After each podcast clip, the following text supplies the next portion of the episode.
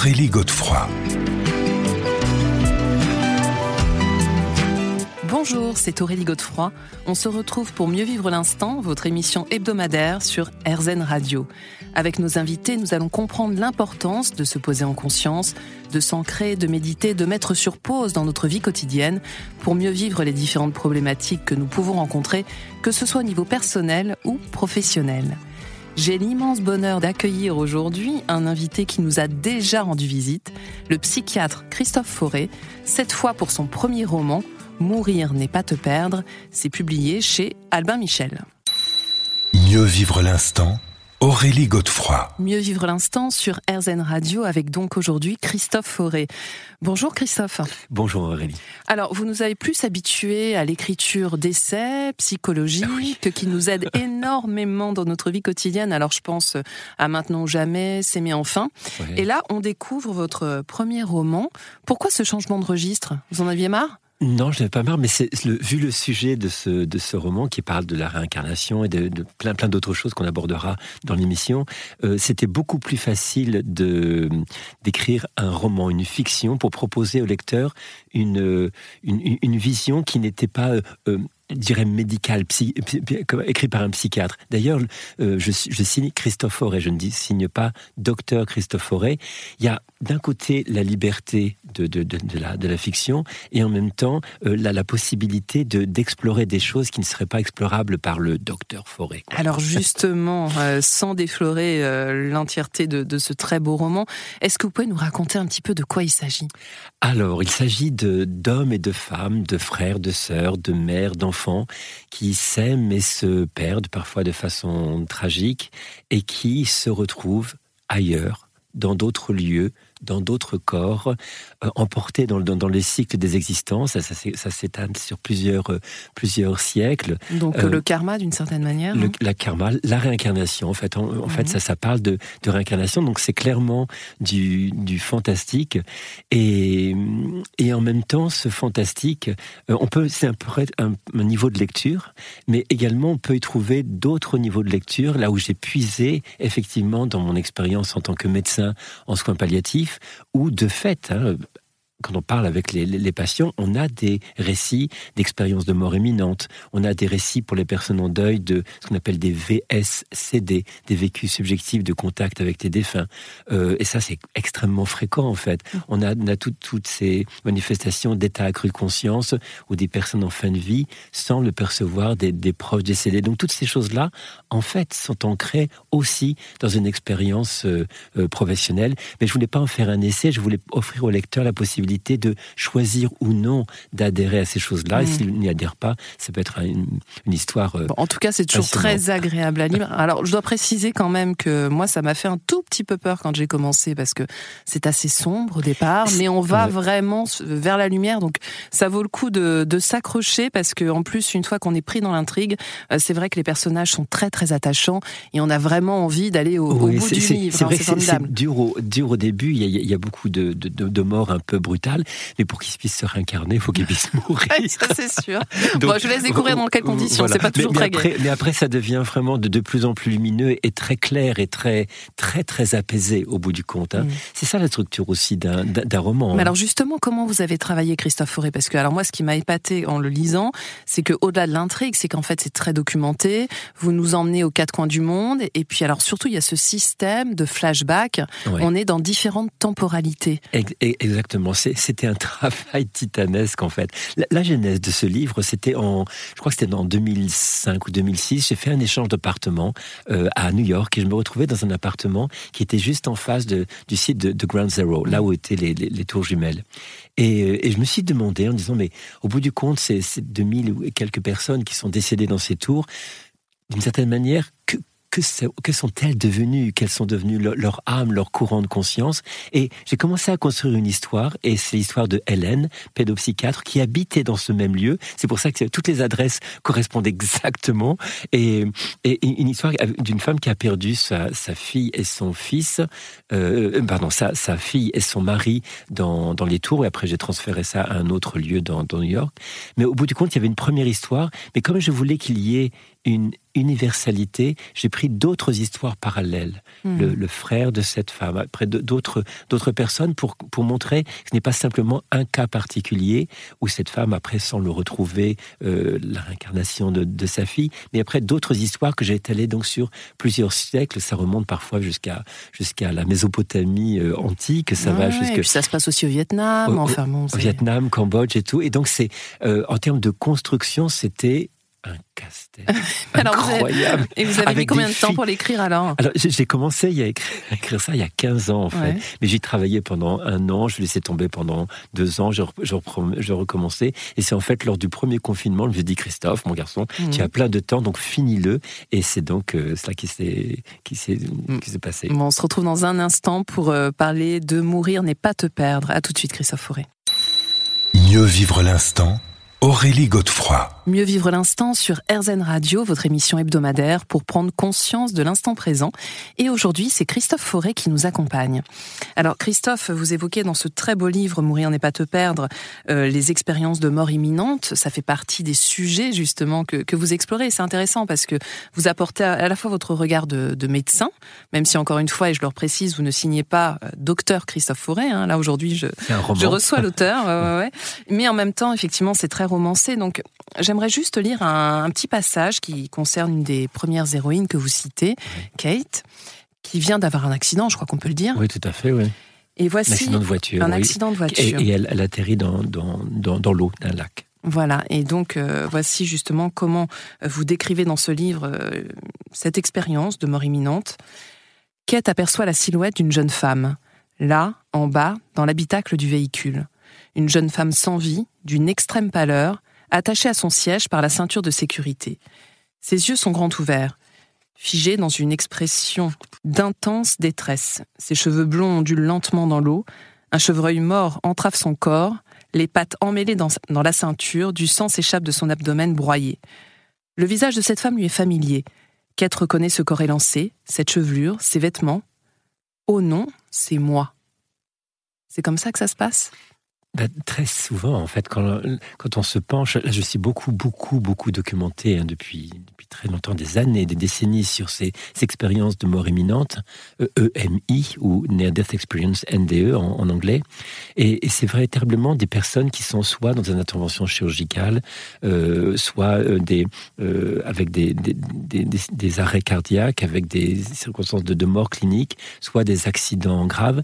Et il y a ce qu'on appelle un phénomène de décorporation, de sortie de corps. Ça paraît assez incroyable, mais toutes les personnes, et c'est pas 10, 10 personnes, c'est des millions de personnes qui décrivent ces phénomènes, une sortie de corps avec la perception de soi, euh, que- comme je, je le décris, euh, soit sur, la, soit sur le, le lieu de l'accident, soit sur la table d'opération, et comme si les gens voyaient de, du, du plafond la situation, ils voient les gens s'affoler euh, autour d'eux, essayer de, de, de réanimer la, la, la personne mais la personne observe la scène et, et elle a parfois la capacité à percevoir des choses qui se passent hors de cette scène-là, hors de la pièce. Et c'est ça qui est intéressant parce que ça semble dire qu'il y aurait quelque chose de la conscience qui ne serait pas que lo- localisé au cerveau, Ouais. dans ce cerveau donc qui est, qui, est, qui est très très endommagé, mais que la conscience pourrait percevoir aussi d'autres lieux, d'autres pièces, hein, Mm. d'autres endroits euh, qu'il est impossible de percevoir alors que son corps est à un endroit. Et donc ça, Alors, on va y revenir plus tard à la conscience, mais pour rester sur les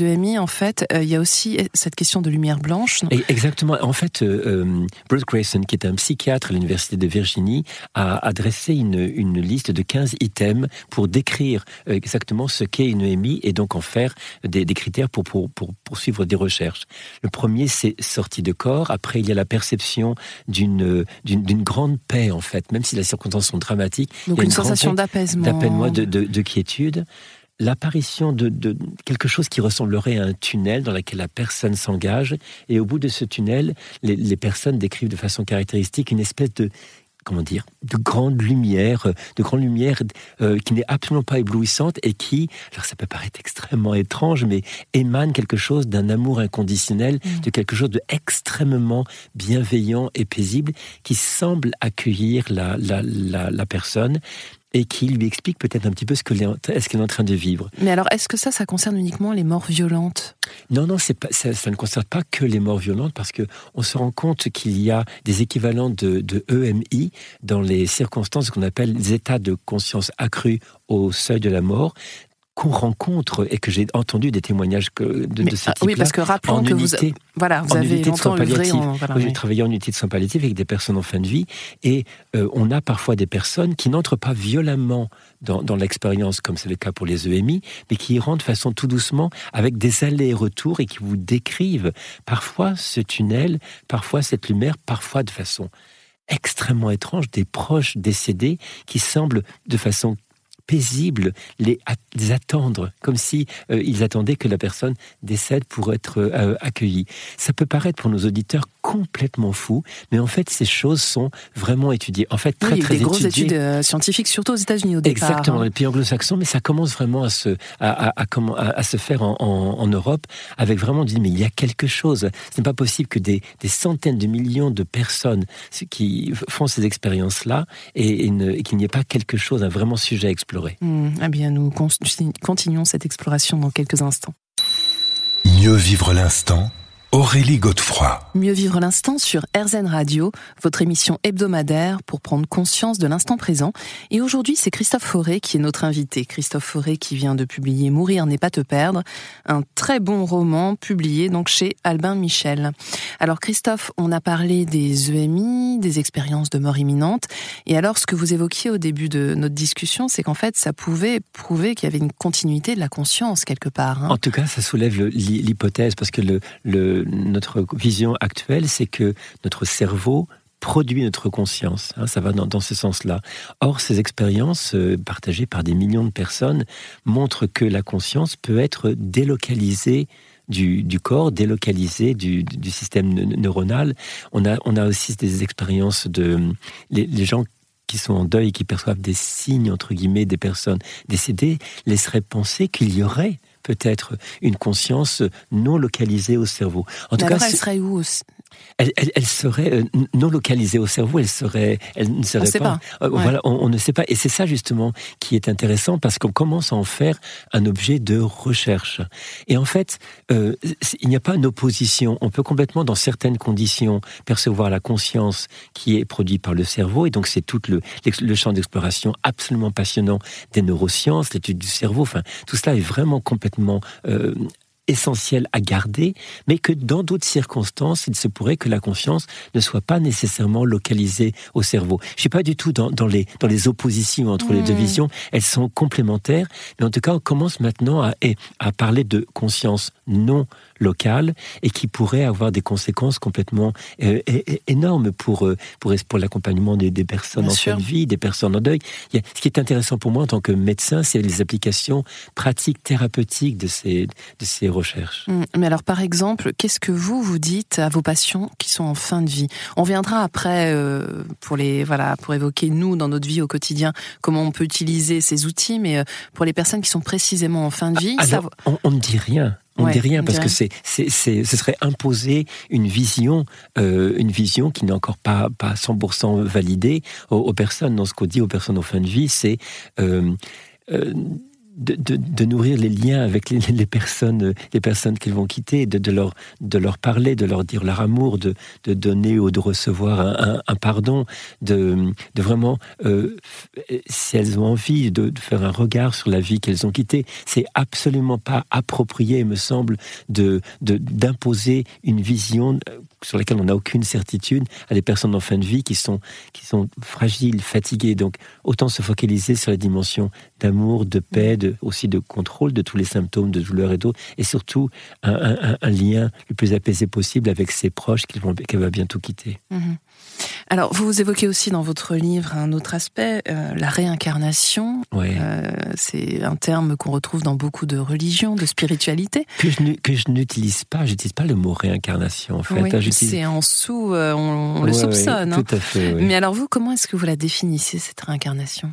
En fait, d'une perspective bouddhiste, c'est la, la, conscience qui se, le courant de conscience qui se manifeste dans, là c'est l'approche bouddhiste, hein, manifeste dans, dans différents corps Hein, et qui, euh, à l'inverse de l'approche hindouiste qui parle d'une âme qui passe de corps en mm. corps. Là, c'est un peu différent. C'est les courants de conscience qu'on n'appelle pas âme dans le bouddhisme, mais qui se manifestent dans un corps de, sans suivre quelque chose qui est de l'ordre du linéaire, parce qu'il y a une notion de temps chronologique et qui, qui n'existe pas dans la notion de, de, réincarnation, entre guillemets, au niveau euh, bouddhiste. Mais ce qui est intéressant, au-delà de ça, c'est que ceci aussi est utilisé, est, est étudié, pardon. Et je, je parlais de l'université de Virginie. Il y a, il y a un département qui s'appelle le DOPS, Department of Perceptual, Studies, qui a été monté par des psychiatres, notamment le psychiatre Jan Stevenson, qui a étudié des petits enfants qui étaient en indien de l'âge de 2 ans à 4 ans et qui rapportaient des mémoires de vie passée. C'est-à-dire, ils décrivaient euh, Tu n'es pas ma maman, je veux retourner voir ma maman. Quand j'habitais dans cet endroit-là, quand j'étais grand, quand je faisais, quand je faisais tel ou tel métier. Et donc, il a, il a, il, a fait des, études pour essayer de recouper ces informations. Et il a publié un bouquin qui est très célèbre de 20 cas suggérant. Qui s'intitule comment? 20, cas suggérant, suggérant, la réincarnation, parce qu'avec des correspondances assez troublantes, euh, qui correspondent, ce que disaient les petits correspondait à des lieux ou des personnes et des circonstances de décès des gens qui, qui décrivaient. Mais on se dit, ok, ceci est en lien avec une approche euh, c'est en Inde, donc forcément euh, où là on croit la réincarnation. Alors que euh, l'étude se continue maintenant avec Jim Tucker aux États-Unis. Et on en reparle dans un instant, Christophe.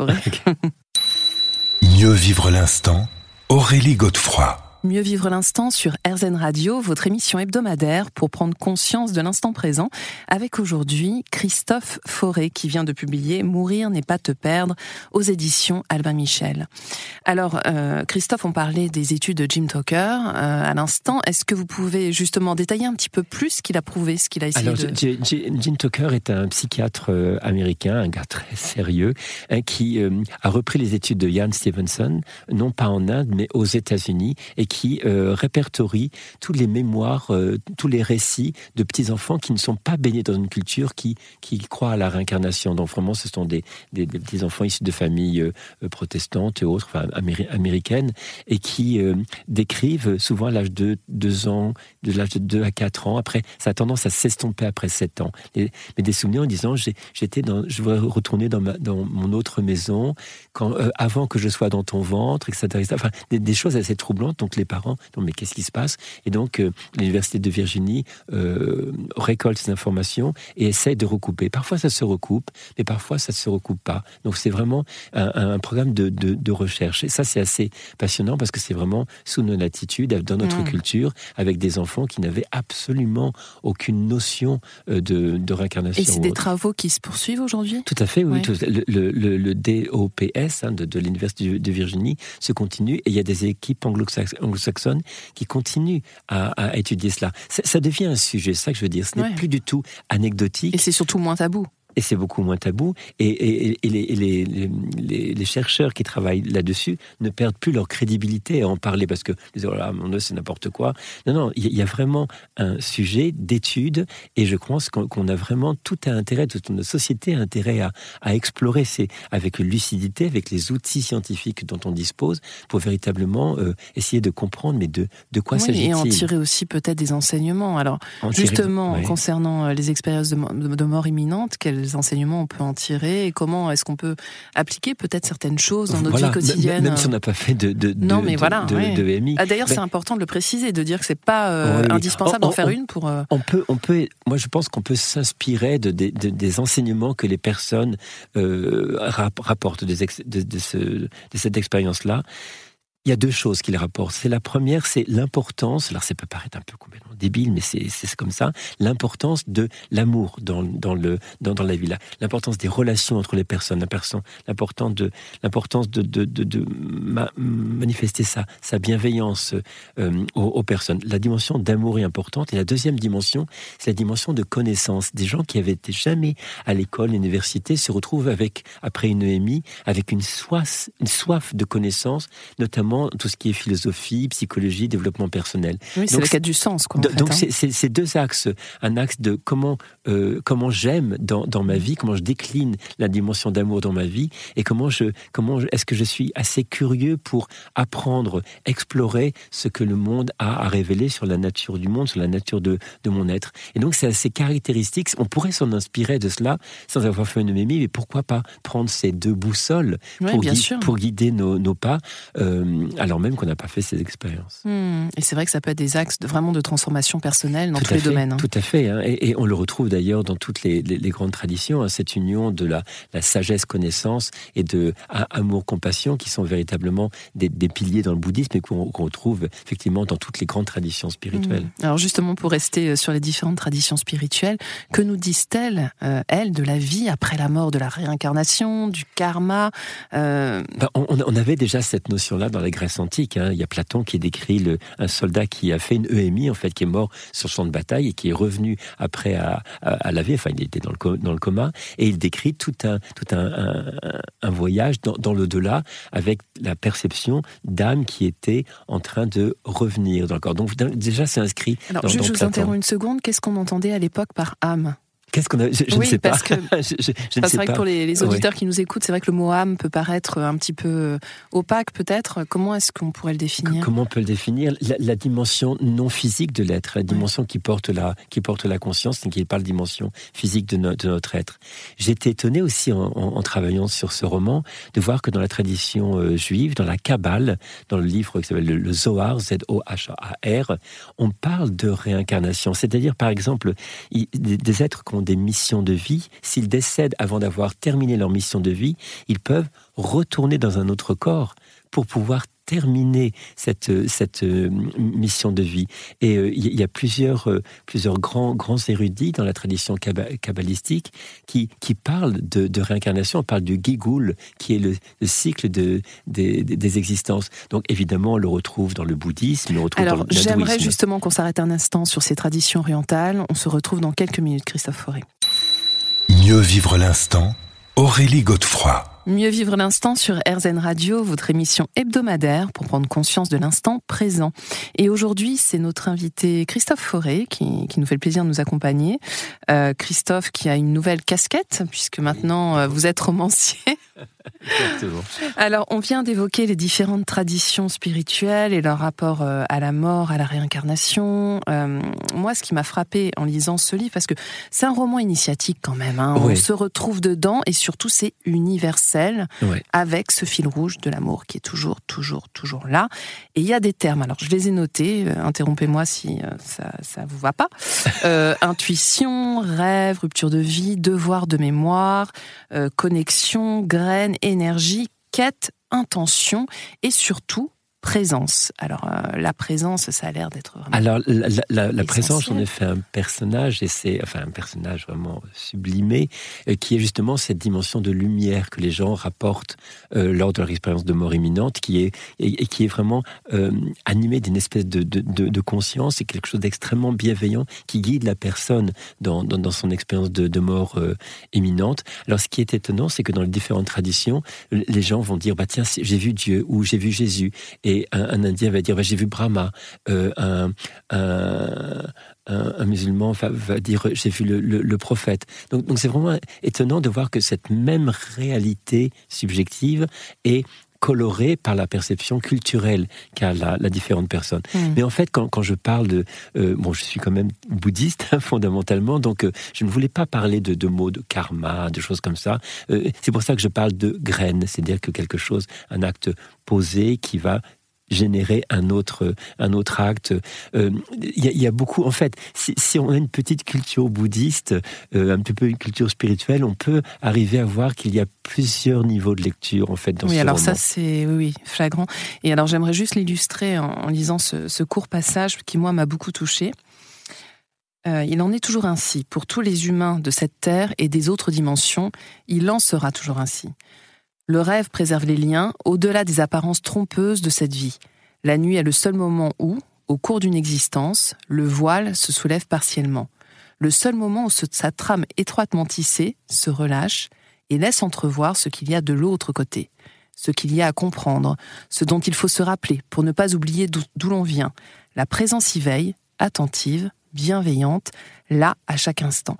Alors, vous, vous, parlez aussi beaucoup du rêve, en fait, hein, dans ce livre. Ça revient souvent. Voilà, comme si le, le rêve était euh, un, le, moment où le, notre conscient lâche un peu son emprise, son ancrage dans, dans, le, dans le quotidien, et que les dimensions. C'est un roman, on est d'accord? Oui, oui, mais je vous sens un petit peu. Euh, Allons-y. Mais, que, que, vraiment, que par, que par le rêve, il y aurait peut-être l'accès à d'autres euh, dimensions de notre être, hein, qui ne sont pas simplement dimensions corporelles, psychologiques, émotionnelles, mais qui est une dimension spirituelle? D'ailleurs, Carl Jung disait clairement, le psychanalyste Carl Jung disait clairement qu'il y avait un, que l'être humain est constitué d'une dimension psychologique et spirituelle. Et donc, euh, via le rêve, qui n'est pas, qui ne serait pas simplement qu'une production de notre inconscient, de notre, de notre esprit, de notre cerveau, dans notre cerveau, mais aussi peut-être des temps de connexion avec d'autres dimensions. Comme Et ça, rejoint, ça rejoint l'intuition ou pas, Christophe Forêt ce serait, ce serait complètement ça. Ça rejoindrait vraiment quelque chose que, que par exemple, Jung pour reparler de lui, parler de l'inconscient collectif, donc quelque chose qui est vraiment une dimension qui dépasse les simples individus et qui euh, euh, sont, sont la source de tout ce qui est intuition, synchronicité, euh, et, événements, sensations de, de, de, déjà vu. Hein. Et, je pense que vraiment on, a, on entre dans une ère où on va commencer à regarder sérieusement ces sujets-là et se rendre compte en fait que ce n'est pas simplement du paranormal ou mais, mais que ça renvoie à des choses qui simplement n'ont pas été assez étudiées euh, clairement ou qui ont souvent été et longtemps été méprisées. Je pense à Jung, euh, entre autres. Hein. Voilà, on se, moquait de ça, on dévalorisait mm. et on discréditait les personnes qui étudiaient. Là, euh, cela, je, pense que c'est une erreur et qu'il est temps de, de, de, de regarder avec intelligence et curiosité ces phénomènes qui se manifestent. Eh bien, c'est ce que nous continuons de faire dans un instant, Christophe Forêt. À tout de suite. Mieux vivre l'instant, Aurélie Godefroy. Mieux vivre l'instant sur RZN Radio, votre émission hebdomadaire pour prendre conscience de l'instant présent, avec aujourd'hui Christophe Forêt qui vient de publier Mourir n'est pas te perdre chez Albin Michel. Alors Christophe, vous nous disiez à l'instant que vous, enfin, vous ne souhaitiez pas employer vraiment le, mot de karma dans ce livre. Euh, en revanche, il y a des petits indices comme les graines hein, dont vous nous avez parlé et tout ça. Et c'est vrai qu'alors, euh, en lisant ce livre, moi, je, je me suis fait une réflexion et je voulais vous la partager, peut-être pour avoir une réponse. Mais on a le sentiment que finalement, on est un petit peu prédestiné à avoir certaines vies, à mener certaines actions. Est-ce qu'on a une marge de manœuvre néanmoins? Alors justement, ça c'est vraiment absolument capital. Euh, on a une vision du, karma et de, la réincarnation comme quelque chose de, très très déterminé. Or, non. Je parle dans le livre du voile, c'est-à-dire cette espèce de d'oubli qui, qui, qui se pose sur la conscience de la personne quand elle naît. Et au bout du compte, cette notion, on la retrouve aussi dans la tradition juive hein, de la Kabbale, où justement il y a l'oubli de ce qu'on a vécu avant, avant de, de, s'incarner. Et pourquoi? Quelle est la raison pour conserver le libre arbitre? La liberté fondamentale de la personne de prendre des décisions et surtout d'avoir la responsabilité des actes, des paroles, des pensées qu'on a parce qu'on ne sait pas ce qu'il y a eu euh, avant. Donc moi je trouve que c'est extrêmement important cette, cette idée qu'il n'y a pas de déterminisme. Il y a des grandes catégories. Aurélie est une femme, elle va pas avoir une existence euh, d'homme, dans, une expérience d'homme. Je, suis, je suis homme, je ne vais pas avoir l'expérience de la grossesse, par exemple. Mais donc, donc il y a des comme des, grands cadres, mais à l'intérieur de ces grands cadres, il y a une liberté énorme qui est notre libre arbitre. C'est absolument essentiel quand on parle de réincarnation, il faut de sortir de l'idée de on est condamné à vivre certaines choses parce qu'il y a un karma, etc., etc., négatif ou positif. Euh, le Bouddha lui-même disait que le karma est une des notions la plus complexe et en faire un truc, j'ai fait un truc mauvais, je hmm. paye, ça c'est vraiment... Oui, c'est caricatural. Et c'est la formule judéo-chrétienne du karma, donc c'est beaucoup plus profond beaucoup plus subtil. et plus intelligent. Donc il y a non, pas de déterminisme. Nous sommes fondamentalement, à chaque instant, libres de, de, comment nous pouvons mener notre destin. Hmm.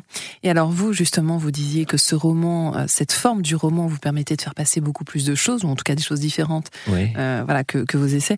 Qu'est-ce, quel message fondamental, en fait, vous souhaitiez transmettre? Est-ce que c'est pas justement ce message, encore une fois, de l'amour, euh, qui finalement est, est, la solution? Peut-être pas à ben, tout, mais qui peut vraiment nous aider. C'est, vraiment, en tout cas, l'amour, la bienveillance, la, la, la prise en compte de, l'amour de soi aussi, hein, cette autocompassion et, et, l'amour par rapport aux autres. Mais au bout du compte, ce qui me semble essentiel quand on parle de ces réincarnations vie passée, il ne faut pas être fasciné par ces choses-là parce que le risque, c'est de nous déconnecter de notre vie maintenant, celle que nous avons à vivre maintenant. Hein. On peut avoir effectivement envie de savoir qui j'étais avant et qui ou qui je serai après, mais ça ne, il ne faut pas que ce soit un échappatoire à vivre notre vie maintenant. Mais qu'au contraire, ça nous encourage à être pleinement présent. Exactement, être présent et être présent aux difficultés de notre vie, être présent aux liens d'amour que, que, nous avons avec nos, proches, être présent à nos projets. Et donc, il y a peut-être une idée un peu fantastique que les choses qu'on commence maintenant peuvent se continuer. Donc, euh,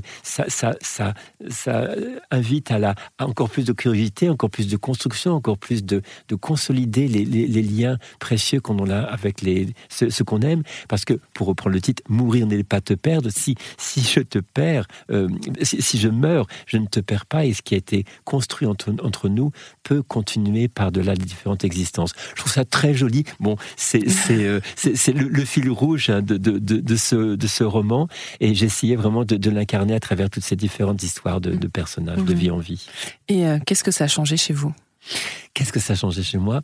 Ben, euh, Ça n'a rien changé puisque je suis là-dedans depuis l'âge de 13 ans en fait. À 13 ans, j'ai commencé à lire le, livre La vie après la vie de Raymond Moody, qui était le psychiatre et qui était le premier à faire des, récits d'expériences de, mort imminente. Et ça a initié mon chemin dans toutes les lectures autour du bouddhisme et tout. Donc ça n'a rien changé. Ça juste L'écriture de ce roman n'a rien changé? Parce que c'est quand même très ah, intime. Oui, ah, je sors du bois. Ouais, c'est ça. par le roman. Hein. Et c'est vrai que euh, vous me demandez tout à l'heure pourquoi, pourquoi le roman Parce que ça permet de, de, sortir du bois et de dire des choses qu'il m'est impossible de dire en tant, que, en tant que psychiatre. Avec cette liberté aussi de parole, il me dit Ok, euh, qu'est-ce que vous racontez? Je dis non, c'est de la fiction. vous cachez un peu Christophe Forêt, mais euh, non mais Aurélie, exactement. Bah, non, non, dans la dernière partie de notre émission, on va enfin vous démasquer. À tout de suite. Mieux vivre l'instant Aurélie Godefroy. Nous nous retrouvons pour la dernière partie de Mieux vivre l'instant sur RZN Radio, votre émission hebdomadaire pour prendre conscience et mieux vivre l'instant présent. J'ai un grand, grand, grand bonheur d'inviter aujourd'hui Christophe Fauré qui a publié Mourir n'est pas te perdre chez Albin Michel. Alors Christophe, on a évoqué même brièvement l'ensemble de votre livre.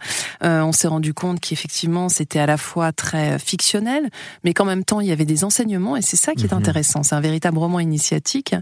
Euh, la question que je me pose, c'est comment est-ce qu'on peut essayer justement de les, de les appliquer de manière concrète et peut-être à travers la méditation? Ben, Justement, hein, on parle de conscience. Hein. on parle de conscience, d'une continuité de conscience après la, mort physique. Et je crois vraiment que vraiment la, méditation, ça consiste à poser son esprit, poser son esprit et vraiment accueillir cette dimension de conscience qui est là, incarnée dans, notre corps, et que euh, parfois les, gens disent mais comment comment aller au-delà de cette peur de la mort? Mhm. hein?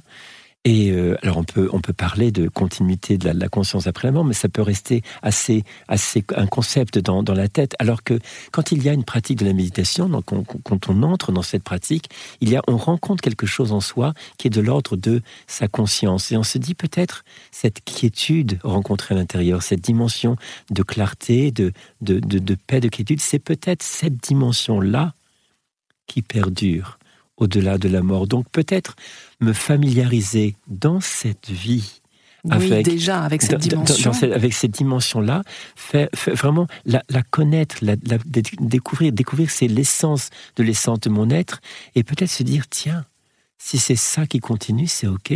Hmm. Et ça peut être quelque chose qui peut mettre à distance le, la peur de la mort, la peur de dissolution. Si c'est cette dimension que je rencontre régulièrement quand je fais une méditation quotidienne ou le plus régulièrement possible, eh bien, ça, ça peut mettre une, une, douceur dans la perspective de se dire, si ce corps meurt et que cette dimension de conscience perdure, pourquoi pas Ça peut être mmh. beaucoup plus serein qu'on mmh. l'imagine. Christophe Auré, alors là je m'adresse au romancier, on vient d'évoquer la méditation pour se familiariser avec l'idée de, la mort. Vous-même, vous êtes un grand pratiquant. voilà, je dévoile rien en, en, disant que vous avez été moine, que voilà la pratique de la méditation, vous l'avez euh, euh exercée de manière euh, intense, si j'ose dire. Est-ce qu'elle vous a aidé dans l'écriture de ce roman euh, de manière différente? Peut-être pour nourrir une certaine créativité. Une... Ouais, sincèrement, je, vraiment, je voudrais vous révéler un truc. Là, ce roman est venu de façon assez, assez bizarre. Euh, J'avais à côté de mon lit un, un cahier et mon ordinateur parce qu'il y a des pans entiers du livre qui sont venus euh, dans la nuit. Je me réveillais dans la nuit et je devais écrire à toute vitesse. Hein. et après, dans la journée, je faisais les liens entre les différents, les différents sujets, mais il y avait, ça c'était troublant. Mais ça venait à travers des rêves? C'était à travers des rêves où, où je me réveillais et j'avais tout un chapitre qui était déjà dans ma tête. Et j'écrivais à toute vitesse parce que de, peur de, l'oublier. Et, surtout, la deuxième partie euh, du, roman est, venue comme ça, des connexions. Et, euh, euh, ça venait parfois aussi dans, la pratique de méditation des, des, pan entier de, des, chapitres qui, qui venaient, des connexions qui se faisaient. Et je me dis, mais c'est bizarre, quoi. Je, quelque chose m'a un petit peu échappé, pour tout vous dire, dans la rédaction euh, de, de, de ce, de ce livre. Euh, il est là, il existe, je l'ai écrit, mais y a, a, c'est bizarre, il y a quelque chose d'autre qui est, qui est intervenu. En tout cas, c'est mon expérience très, très subjective. Mmh. Et alors, est-ce qu'on peut espérer une suite? Euh... Question piège. J'adorerais que ce soit. Ça, pourrait faire une, vraiment une série. une série euh, télévisée. J'adorerais ça. Mais enfin, faut pas rêver quand même. Eh, mais en matière d'écriture, j'y reviens. Est-ce qu'on peut attendre une suite de ce euh, roman Oui, là, en fait, il y a deux, deux projets d'écriture de, de, romans, mais ce qui ne serait pas une, une fille par rapport à ça. Mais on reste dans le fantastique et on reste dans l'exploration vraiment des tréfonds, tréfonds de, de l'être humain et de ce qui le motive dans son existence. Merci infiniment Christophe pour cet incroyable voyage aux confins de la conscience. On se retrouve la semaine prochaine à la même heure et bien sûr sur RZN. Je vous rappelle que vous pourrez écouter cette émission sur rzn.fr.